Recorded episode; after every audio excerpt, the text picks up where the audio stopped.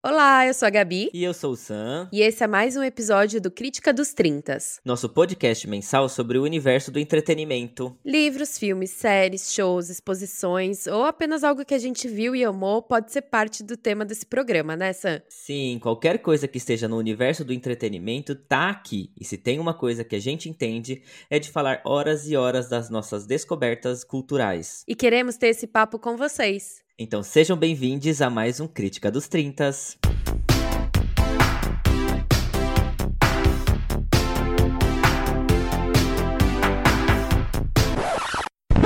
virou queridinha da academia, virou, virou queridinha. Mas não é só da academia, é porque ela é boa mesmo.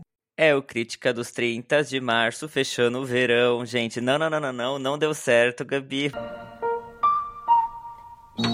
Vou deixar pro Tom Jobim mesmo, porque posso não ser bom em escrever canções, mas somos bons em criticar as coisas que gostamos ou não, né, no mundo do entretenimento. A gente pode até não ter o dom da composição, mas a gente sabe muito bem como aproveitar as lindas canções que são lançadas por aí. Então, oi para todo mundo, muito obrigada por vocês estarem dando play em mais um episódio do nosso pod. Olha, lembrando que não temos aqui diplomas em críticos de nada, tá bom? Mas somos uma audiência fervorosa e analítica, então a gente palpita em tudo e indica para vocês aquilo que a gente ouviu, assistiu, leu, gostou, não gostou, enfim. Última semana de março chegou e estamos no meio da nossa temporada de entrevistas no Crise dos 30. Se você perdeu algum episódio até aqui, volta lá porque estão muito maravilhosos, tá?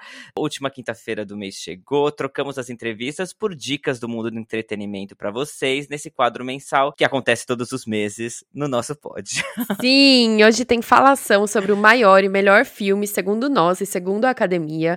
Vamos falar de série, vamos falar de livro, vamos lá, Sam. Ai, Gabi, vamos já começar então? Vou começar então com um puro suco da nostalgia, Gabi. Você era fã do Castelo Ratimbum? Sim, muito. Eu lembro quando eles fizeram um filme, eu via é, a excursão de escola levou a gente no cenário do filme. Várias vezes eu vi mostras, amava. Ai, puro anos 90, né? Dispensa apresentação essa série deliciosa da TV Cultura, que teve sua transmissão original aí de 94 a 97, mas foi reprisado aí até outro dia. Eu era fanático por Castelo Ratimbum, queria viver naquela série, queria conversar com a Cobra Celeste, tá, querida? Está mais calma, queridinha. Qualquer barulho que fazia, a gente já perguntava, gente, que barulho é esse? Alguém já vinha com El Mal correndo pelos encanamentos do castelo, né? Godofredo! Gente, e a porta do quarto do Nino? Ah. Que, enfim, não sei nem se eu preciso descrever aqui, Gabi, mas era um banco que você sentava e a parede inteira virava e você estava dentro do quarto. Enfim, meu Deus, tudo era tão mágico naquele lugar, fora que, enfim, é um programa muito educativo, sempre com tantas curiosidades, né, que respeitava as crianças, o aprendizado das crianças. Eu acho que é um orgulho para a televisão brasileira, na verdade, né? Houve algumas exposições por aí do Castelo Ratimbum em São Paulo, obviamente, já fui, já aconteceu até outras aí depois desse período. Fiquei encantado como sempre, e o mês passado houve aí um revival, um reencontro do elenco e tudo está disponível lá no YouTube. Então, além além do elenco original, com a Rose Campos, o Cássio Escapim e os demais. A gente também teve a oportunidade de ver as atrizes aí por trás dos passarinhos cantores, né, passarinho? Que som, que som é esse? Quem sabe o nome? As fadinhas do lustre do castelo, Enquanto isso, no lustre do castelo, os atores que faziam os fantoches, os diretores, os compositores das músicas, enfim. Eles comentaram muito a respeito dos bastidores e está totalmente nostálgico, gente. Muito gostoso de ver isso, recordar mais uma vez esse programa que marcou a infância de todos nós e que ainda hoje é uma delícia de assistir. Primeira recomendação aqui para você que não viu, tá tudo no YouTube, é só digitar lá o Reencontro Castelo Ratimbum e você vai reviver muitas lembranças boas da infância, Gabi. Ai, eu revivi, é muito lindo e é super legal ela comentando, né? A atriz que fazia a Biba comentando que os livros da biblioteca eram todos de verdade. Sim. Ainda que nesse reencontro o cenário esteja um pouco diferente, né? Eu penso como essa esse estilo de série fazia muito sentido nos anos 90 sem a tecnologia, né? Aham. Que gostoso, que, que infância saudável, sem celular, ainda que tudo bem, a gente tivesse grudado na televisão, mas tem coisas ali que só aconteciam pela ausência da tecnologia, pela ausência do celular, né? As, as narrativas dos episódios. Sim, é legal como eles explicam também que cada quadro tinha um foco Uhum. específico, né? Então, para as crianças pequenininhas, ali no caso, eram aquela, as fadinhas do lustre do castelo, então eram brincadeiras um pouco mais lúdicas para criança muito pequena, tinha ali curiosidades para crianças mais velhas, enfim, sempre sempre foi uma delícia assistir. Até hoje, de vez em quando eu assisto, tem muito episódio disponível no, no YouTube, então de vez em quando me dá uma nostalgia, eu falo, deixa eu dar uma assistidinha aqui, é 20 minutos, é muito gostoso, o Dr. Hum. Vitor, né, o relógio do castelo, ah, enfim, gente, Tíbio e Perônio. Nossa, sim, queridos. Lá vem o tibio e o Ai, que delícia, que delícia. Então, olha, puro suco da nostalgia e a gente ama. Amamos muito. É muito fofo, né? Leva a gente pra um lugar, assim, de muito amor, de muito carinho. E é um conteúdo cheio de folclore e de histórias brasileiras. Uhum. Nossa infância muito gostosa. Queria ficar nesse tema e falar sobre a estreia da segunda temporada de Cidade Invisível. Hum. Maravilhoso, que chegou na Netflix finalmente. Então temos Alessandra Negrini como a Cuca. Pode vir dormir comigo de conchinha quando ela quiser. É Uma atriz, né? Enfim, que também está. Eu já falei aqui que eu sou noveleira, ela está maravilhosa em Travessia, novela das nove. Mas, bom. Além de um elenco incrível e um retrato do folclore brasileiro, é uma mistura com muito suspense, com cenários paradisíacos, uma pitadinha assim de humor, né, que a gente sempre precisa, e muita reflexão sobre a nossa cultura, sobre a relação nossa com a natureza, com as tradições brasileiras, que o folclore, depois que você sai da escola, você tem tão pouco contato, né, com isso. Uhum, exato. É meio triste, né? A gente, Muito. vai, a gente vai esquecendo, na verdade. Tem ali o dia do Saci, tem o dia do folclore brasileiro também, mas a gente perde completamente isso. E é muito bom reviver. Eu só assisti a primeira temporada e achei muito gostoso você ter ali o nosso folclore misturado na cidade do Rio de Janeiro. A sereia Yara, tem, tá Uhum. dentro da cidade, tá dentro das histórias que acontecem já no Rio de Janeiro. Achei incrível, então tô bem ansioso pra segunda temporada. Maravilhosa. Enfim, essa série ela é criada pelo Carlos Saldanha, que pra quem não sabe, ele co-dirigiu a Era do Gelo, né, aqueles filmes maravilhosos, e ele foi o diretor das animações também Rio e Rio 2. E ainda que essa série tenha estreado em 2021, a gente ficou todo mundo esperando a segunda temporada, né? Netflix lançou aí em um horário perfeito, pós-carnaval, que dá pra todo mundo maratonar. Uhum. E traz também a volta de diversos ícones, né, ali do folclore, o Saci, a Cuca, as Sereias, o Boto Cor-de-Rosa, e ainda mais lendas e mais gente no elenco, como Letícia Spiller, que incrível. E, enfim, apenas assistam, prestigiem essa série que homenageia a nossa cultura, e eu acho super legal que tá disponível em, em outros países também, porque é um lado da cultura brasileira que não é explorado, né, pouca gente Uhum. sabe, e, foi uma experiência muito diferente assistir ela é, em outro país, porque o folclore brasileiro não é divulgado, poucas pessoas conhecem, e pra gente Uhum. leva pra um lugar muito quentinho também da infância. Verdade. E fora que tem Marco Pigose, né? Meu Deus do céu, dono do meu coração. Então, já, já tá valendo já. Meu Deus, já tá na minha lista aqui, Gabi. E, bom, a minha próxima aqui é pra você que gosta de um reality e sabe que o BBB aí não tá rendendo, né? A gente tá, tá sabendo aí que tá patinando, tá difícil entretenimento. Então eu vou indicar aqui um outro reality também da Netflix e se chama Next in Fashion. E, gente do céu, se você gosta de moda, do mundo da moda em geral, né? É, esse é o reality perfeito pra você. Eu amo. Bom, Next in Fashion acabou de estrear a segunda temporada. A primeira era de 2020, se eu não me engano. E eu tava super ansioso aí para as outras temporadas. Demorou um pouquinho, mas veio. E pra dar um resumão aí, são designers super talentosos aí do mundo todo competindo pela chance de se tornar o próximo ícone da moda, né? Então, cada semana eles passam por provas, precisam costurar suas próprias roupas, né, seus designs, criar conceitos para um desfile que tem no final de cada episódio. É super dinâmico, tá? E mostra os bastidores aí do mundo fashion da moda, os designers são muito bem selecionados, são artistas, precisam de uma oportunidade aí para mostrar o trabalho deles para o mundo.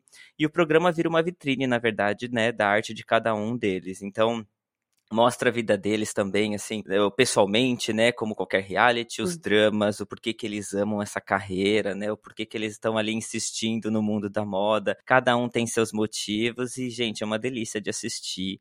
Eu confesso que a primeira temporada me surpreendeu muito mais. O desfile final dos dois competidores foram, meu Deus do céu, maravilhosos, super conceituais. A segunda temporada, eu achei os artistas aí mais comerciais e menos conceituais, mas, enfim, eu adoro um conceito, né? Mas ainda vale o entretenimento, né, gente? É um reality alegre, colorido. Meu Deus, a gente fica com vontade de fazer arte, sabe? Fiquei pensando, Gabi, será que ainda dá tempo de eu, de eu sair por aí costurando, de eu aprender a costurar, sabe? Porque, meu Deus, gente, eu tô aqui repensando se devo aprender a costurar, de verdade. É, fica a minha recomendação aí de reality show. Vai lá na Netflix e já coloca na sua lista. Super dá tempo. Você não escutou o nosso episódio com a Raquel de transição de carreira? Vai ouvir lá. Mas era, não era nem pra, não é nem pra seguir carreira, não. É pra costurar minha própria roupa. Melhor de vez em quando ainda. fazer um ajuste, sabe? Quando você compra aquela roupa que não tá muito. Porque eu sou todo desproporcional, gente. É, é, eu vou comprar um terno, eu preciso mexer na manga, o meu ombro é largo, sabe assim? Eu não tenho um corpo muito padrão, então preciso mexer. E aí. Imagina que maravilha você poder fazer isso nas suas próprias roupas e deixar do jeito que você quiser, confortável do jeito que você quiser. Gente, tô seriamente pensando aí, se você sabe costurar, me dá uma dica aí se é difícil ou não, porque eu estou pensando nisso, gente. Ai, arrasa. Se arrisca. Acho que é a melhor coisa. Além de ser um hobby, né? É. Não tem nada mais saudável. Devia tá, devia tá fazendo isso já.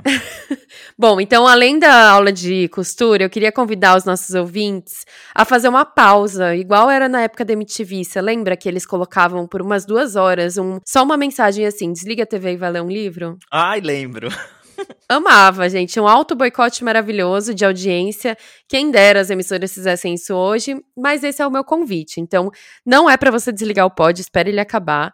Mas eu queria convidar todo mundo a ler, porque, enfim, a gente já teve ele aqui duas vezes. Eu já falei, né? O meu amigo, meu irmão, meu parceiro de jornada, Wilson, é a pessoa que mais leu livros em toda a minha vida.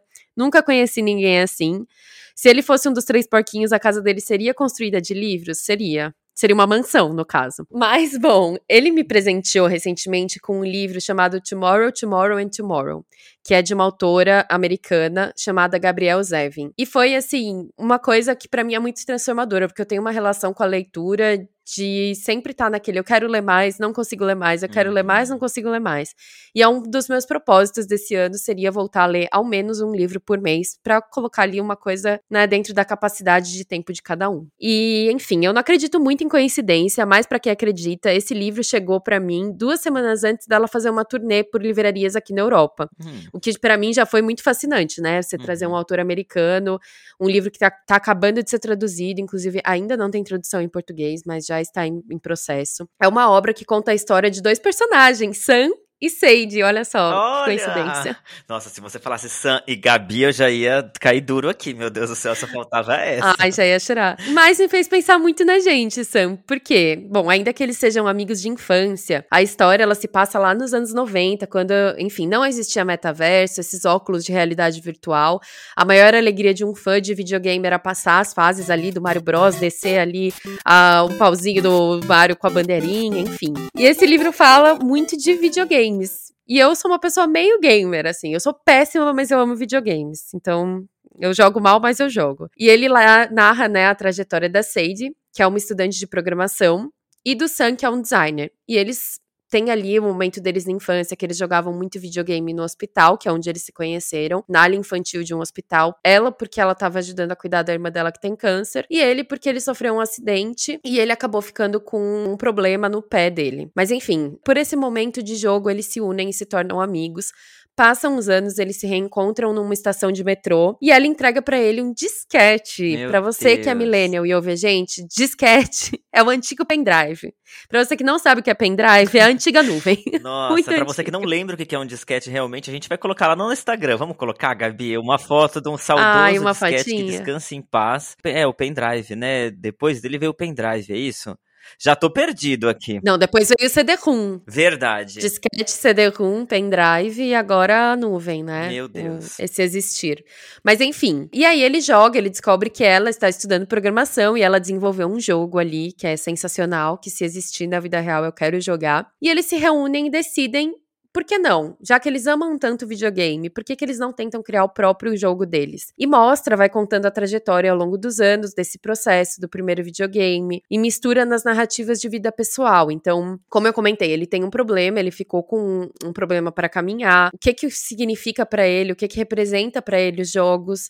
É, a questão dela de Uhum. ser uma mulher estudando programação nos anos ali 90, 2000, ou seja, pouquíssima, é, machismo, assédio sexual, relacionamentos abusivos, criação de coisas, né? Você trabalhar junto com um amigo seu, que é aí onde eu pensei muito na gente, a questão de programação, de tecnologia, enfim, é tudo ao mesmo tempo. Ao longo do livro, as características dos protagonistas são muito reveladas. Ele é um garoto de família coreana e a Sage é uma garota judia, e o universo dessas pessoas tão diferentes se une por essa paixão pelo universo gamer e pela existência em um universo paralelo. Uhum. A Gabrielle, que é a autora do livro, ela tem 45 anos. Ela conta que ela sempre foi gamer, que o pai dela é programador, né? E além disso, ela mesma vem de uma família que é metade judia e metade coreana. Olha. Então, muito bonito, assim, ela traz tradições ali, ela coloca alguns personagens também amarelos, também japoneses.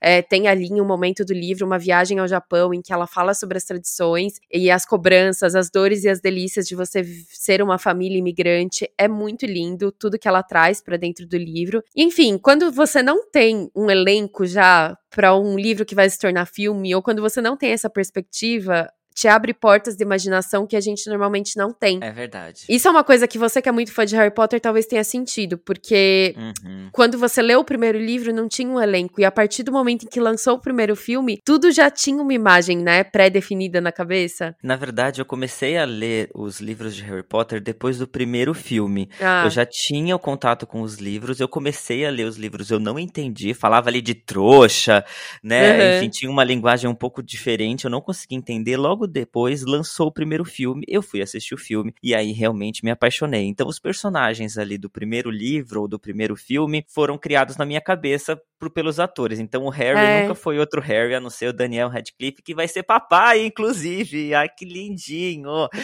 É, mas, voltando, os outros personagens, né? Porque, enfim, são inúmeros livros, inúmeros personagens que vão entrando e você vai ali se descrevendo na sua cabeça, né? Enfim, Sim. é, a autora de Harry Potter descreve muito bem os personagens, né? A aparência dos personagens, como eles se vestem, qual, qual é a altura, enfim. Então você cria aquela imagem na sua cabeça e depois com os filmes você, meu Deus, parece muito ou não parece, enfim. sim. Você tem essa, essa realidade, né? Tipo, de ver fisicamente um personagem que você sempre imaginou na sua cabeça. É muito gostoso isso, gente. Isso é uma coisa que o livro Muito. traz que é muito maravilhoso. Sim, é um exercício. E eu lembro que, enfim, eu e o Wilson, a gente começou a ler mais ou menos ao mesmo tempo, mas ele tem, né, uma velocidade como da luz. Então, eu tava na página 10, ele tava chegando no último capítulo.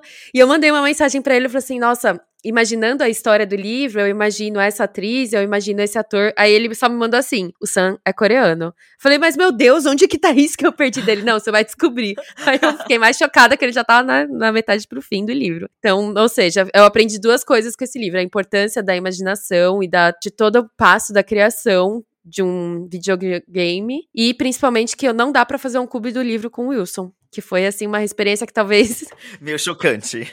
Foi chocante, foi Meio chocante, uma leitura né? dinâmica, certeza. E é isso. Tem que pensar que você tem como meta um livro por mês e o Wilson possivelmente um livro por semana. Então, enquanto você tá ali Não, com né, certeza. se programando pra entrar no segundo capítulo, ele já tá no segundo livro aí, enfim. Queria muito voltar à minha rotina de leitura, ainda não consegui. Tenho inúmeros livros aqui na minha biblioteca que eu trago do Brasil e ainda não consegui ler. Aos pouquinhos tô chegando lá. Tô pegando principalmente ali pra ir pra um aeroporto, pra ir pra uma rodoviária, pra ler dentro do transporte público, porque aqui na França as pessoas amam ler dentro do transporte público, então é até um Uhum. incentivo, porque você fala, meu Deus, tá todo mundo lendo, deixa eu ler também. Então, tô pegando aí aos pouquinhos, voltando à minha rotina de ler livros, mas tá difícil. Depois da pandemia, eu não sei o que me aconteceu, que me travou um pouco, mas é sempre bom ter dicas de livros. E eu adorei essa temática de videogame, porque não é uma coisa muito comum, pelo menos em livros eu não me recordo Não. de ter visto nada parecido. Então adorei. E não dessa maneira, assim, sabe? De. Eu nunca tinha parado pra pensar na arte toda que se desenvolve por detrás. Como que você transforma uma imagem em programação, né? Uhum. E eu fiquei brisando muito nisso, assim, porque eles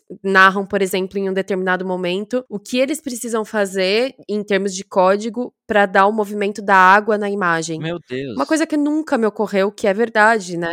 Tudo isso são códigos. Como que você transforma em código o movimento do oceano? É lindo, gente. Eu recomendo muito, agradeço. Deixo aqui meu agradecimento pro Wilson por esse incentivo. E foi muito gostoso ter uma conversa com a autora e ver ali né, o pensamento dela por detrás de fazer um livro que narra essa história, a importância de contar o, o bastidor. Mas, assim, por mais que traga muitos questionamentos, em nenhum momento esse livro se torna um livro geek, assim, de que eu acredite que seja só para evidenciar pessoas que são fãs de jogos. Tampouco é um livro sobre feminismo no sentido de mulheres vamos programar.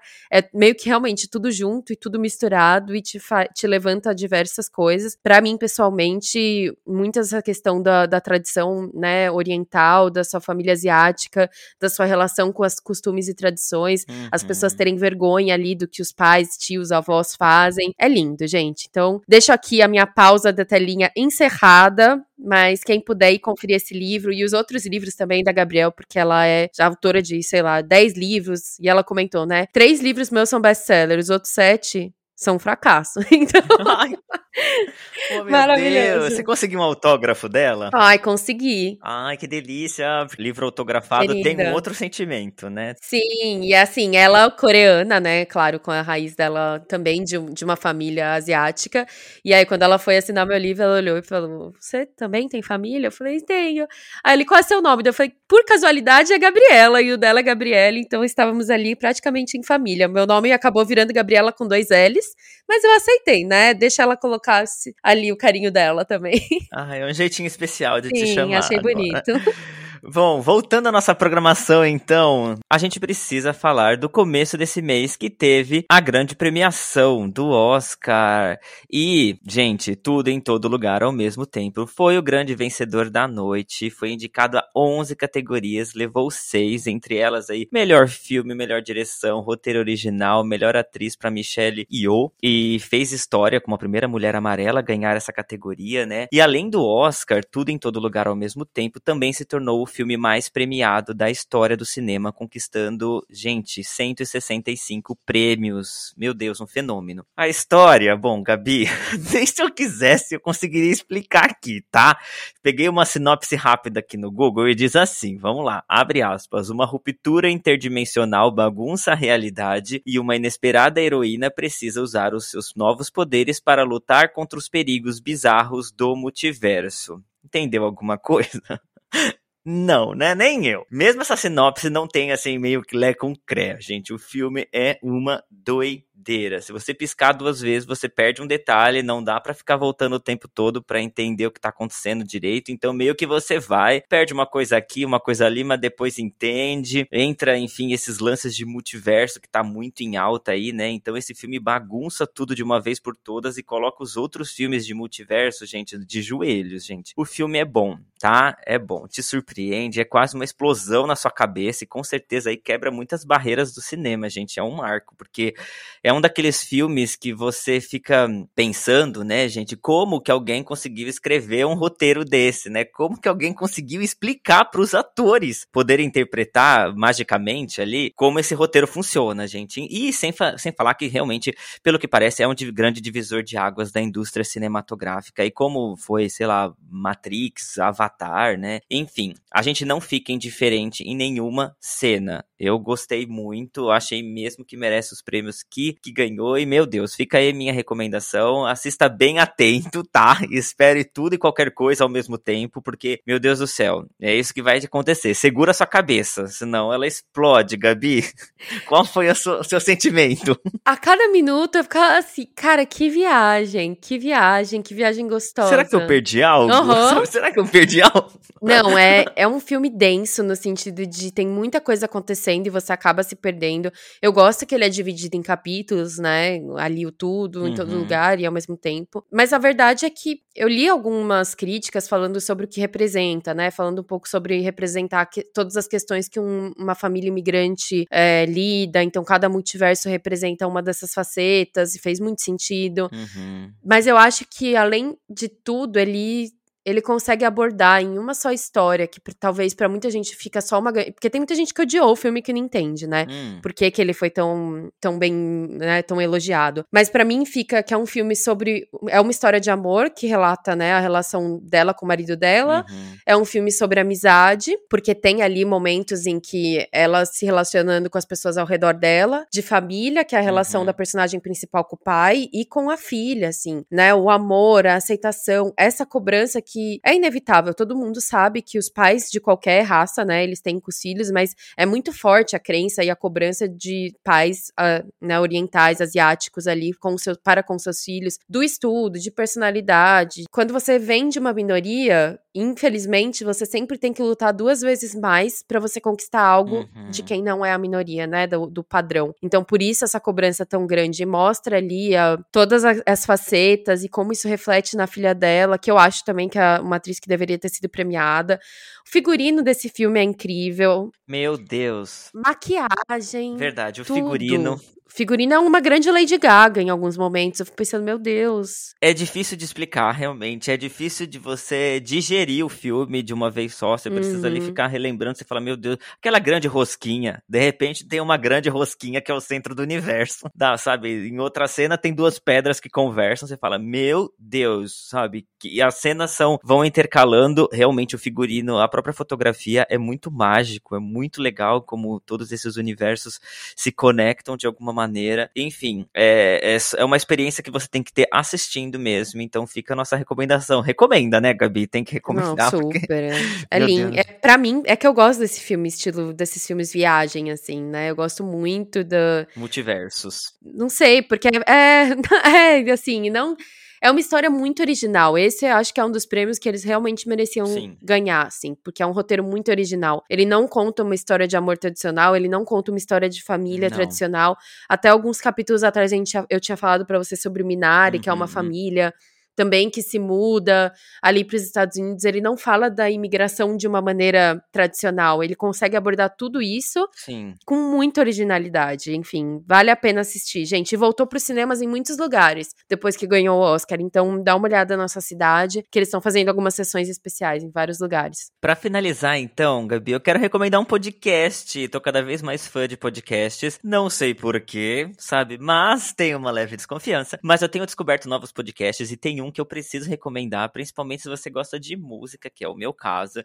Então, é um podcast que fala de música e chama-se A Playlist da Minha Vida. Já adorei o nome, logo de cara. Quem apresenta é a, meu Deus, gloriosa Pausa Fernanda Torres, que eu sou muito fã, né? E é um podcast exclusivo do Deezer. Em cada episódio aí, os convidados que vão de Marisa Monte, Gilberto Gil, Gregório do Vivier, a Marcelo D2 e Pablo Vittar escolhem 12 músicas que fazem parte de suas vidas e um papo muito gostoso e leve. Eles vão passando ali música por música e explicando o porquê que essas músicas, enfim, fazem parte, né, da playlist da vida de cada um. É muito gostoso. A edição do podcast, gente, alto nível, lindíssima. Chegaremos lá, Gabi. Fernanda Torres apresentando tudo, meu Deus, ela é muito maravilhosa. E depois ainda o Deezer deixa disponível a playlist de cada convidado para você ouvir por completo, né, as 12 músicas. Eu achei a ideia genial e no fim você acaba pensando qual seria a playlist da minha vida, né? Fica aí essa reflexão para todos nós. Não consegui chegar nas minhas 12 músicas ainda, mas é uma indicação para você ouvir esse podcast delicioso. O Deezer, apesar de ser exclusivo, né, o Deezer você não precisa pagar para poder ouvir, você pode simplesmente baixar o aplicativo e você tem acesso, não precisa especificamente pagar. E lembrando que o nosso podcast também tá no Deezer, tá? Se ele é o seu, o seu streaming favorito de música e podcast, você pode encontrar nossos episódios lá também. Gabi, você tem uma playlist da sua vida? Não, mas eu votei e a gente vai publicar no nosso Instagram. Nossas Meu playlists Deus. estarão lá. Desafio lançado. Me deixou uma pressão aqui agora. Mas eu ia amar. Sabe, a- você lembra daquela comunidade do falecido Orkut? E se a vida tivesse uma trilha sonora? Ai, que delícia seria. Aham, lembro. Muito bom. Eu fico impressionada. Às vezes eu falo com alguém e a pessoa fala que ela não tem costume de ouvir música. E eu não consigo imaginar a minha vida sem música. É, eu também. Tem um poder, tem um poder meio de fotografia. Acho que fotografia, cheiros, para quem pode sentir cheiros, assim, tem coisas que te levam pra lugares. E a música, às vezes você escuta aquela canção, né, que nem você mencionou de nostalgia. Se a gente coloca pra tocar uma Spice Girls, já te leva pra aquele momento, ou sei lá, qualquer canção que seja, é super, é muito marcante, né, muito gostoso. Sim, faz parte muito, muito da, da minha vida, então eu tenho sempre uma música que me recorda. Por isso que é tão difícil escolher 12, né? Enfim, porque pra mim poderia ser 120 pra começar, porque é muito difícil escolher 12 músicas, porque tem várias que são muito especiais pra mim, que me levam a lugares confortáveis, sabe? É, vou tentar, Gabi, vamos, vou vou escolher 12, vai. Depois a gente pode mudar qualquer coisa, né? A Pode. vida vai mudando, as músicas também vai mudando. Mas se você quer saber então quais são as nossas 12 músicas na playlist da nossa vida, vai lá no nosso Instagram, que possivelmente a gente já vai ter posto- colocado por lá. E também lembrando que a gente tem uma playlist dos nossos capítulos do Críticas. Então, qualquer música que a gente menciona aqui ou coisas pra vocês escutarem, a gente adiciona lá. E o link também tá na bio do nosso Instagram, que é o podcast Underline Crise dos 30. Exato. E tem, tem mais alguma pra terminar aí, Gabi? Ai, Sam, tem muita coisa, na verdade. Foi um mês em que tanta coisa aconteceu. Mas eu vou terminar as minhas dicas de março agradecendo a todo mundo que tá Hum. ouvindo a nossa segunda temporada, né? Já está acontecendo. A gente vai voltar semana que vem com entrevistas fortíssimas e bombásticas. Aham. Então, enfim, seguimos na semana que vem para não perder o costume. Eu queria convidar vocês a darem uma olhada na nossa página. Como a gente comentou, já vem comentando, nessa segunda temporada a gente ousou, radicalizou e abriu uma conta no Apoia-se, que é o apoia.se barra podcast Crise dos 30. Quem puder colaborar é muito bem-vindo. A gente agradece muito todo o apoio. Só de vocês escutarem a gente, compartilharem nossas coisas, vocês já estão apoiando. Mas também temos agora essa maneira financeira, né, Sam? Exato. E a gente quer doar um pouco do valor que a gente receber para uma instituição. Então a gente vai ficar muito feliz em fazer isso em nome de todos os nossos ouvintes. Se você for um apoiador, além de estar financiando para que outras temporadas aí do nosso pod venha, você também vai estar ajudando essa instituição que precisa muito de apoio, tá? O apoio é único, então não é mensal, é um valor lá fechado, pronto, você paga uma vez só e é isso. Então dá um Google aí no Apoia-se, Crise dos 30, com S no final sempre, e saiba mais sobre como você pode nos apoiar. E tem recompensas também, né? Você pode aparecer aqui nos próximos Crítica dos 30, sua pergunta pode estar aqui, e a gente vai ter o maior prazer te ouvir, então vai lá no nosso Apoia-se que a gente conta tudo direitinho. Também a gente quer saber sobre o que você está achando dos nossos episódios, quais temas você quer ver aqui a gente discutindo. A gente precisa muito dessa interação lá no Instagram, arroba podcast underline crise dos 30, com S no final. Se você seguir alguma das dicas que a gente está dando aqui, vai contar pra gente também. Você concorda com as nossas críticas? O que você achou de tudo em todo lugar ao mesmo tempo? Você também era fã de- do Castelo Ratimbum, gente? Vem sentir essa nostalgia com a gente, né? Quais sentimentos esse castelo mágico te traz? E, enfim. Essa noia da nostalgia tá sempre com a gente, né, Gabi? Eu amo. Ah, pois é. Também podem comentar qual seria o reencontro que vocês gostariam de ver. Meu sonho, grande sonho, foi realizado, né? Que os meus melhores amigos Friends se reencontraram depois da pandemia, naquele especial que eu acho que ficou curto demais pro tanto de gente que eles chamaram pra falar lá. Odiei que os pais do Ross só tiveram uma frase. Acho que merecia um capítulo só deles, tá? Meus amados, mas tudo bem. Sim. Agora eu só me realizo de novo quando as cinco Spice Girls voltarem pro palco e fizerem turnê e tem que passar pra Europa, não tem que fazer que nem o RBD que só vai ficar na América do Sul e Estados Unidos, que a gente quer ver eles por aqui também. Pelo menos ainda tem condições, né? Eu ia falar um revival de Chaves, por exemplo, mas sabemos que o elenco Lá no céu. já não está mais completo faz tempo, né? Então, pelo menos as Spice estão todas bem e espero que continuem bem. Então, quem sabe daqui uns anos isso aconteça. Vamos torcer. Vamos deixar todo mundo livre pra ir lá ver os filmes, ouvir os. ler um livro e ouvir o podcast, Sam. Sim, é- Vou me despedindo. a gente se ouve semana que vem, então. Tchau!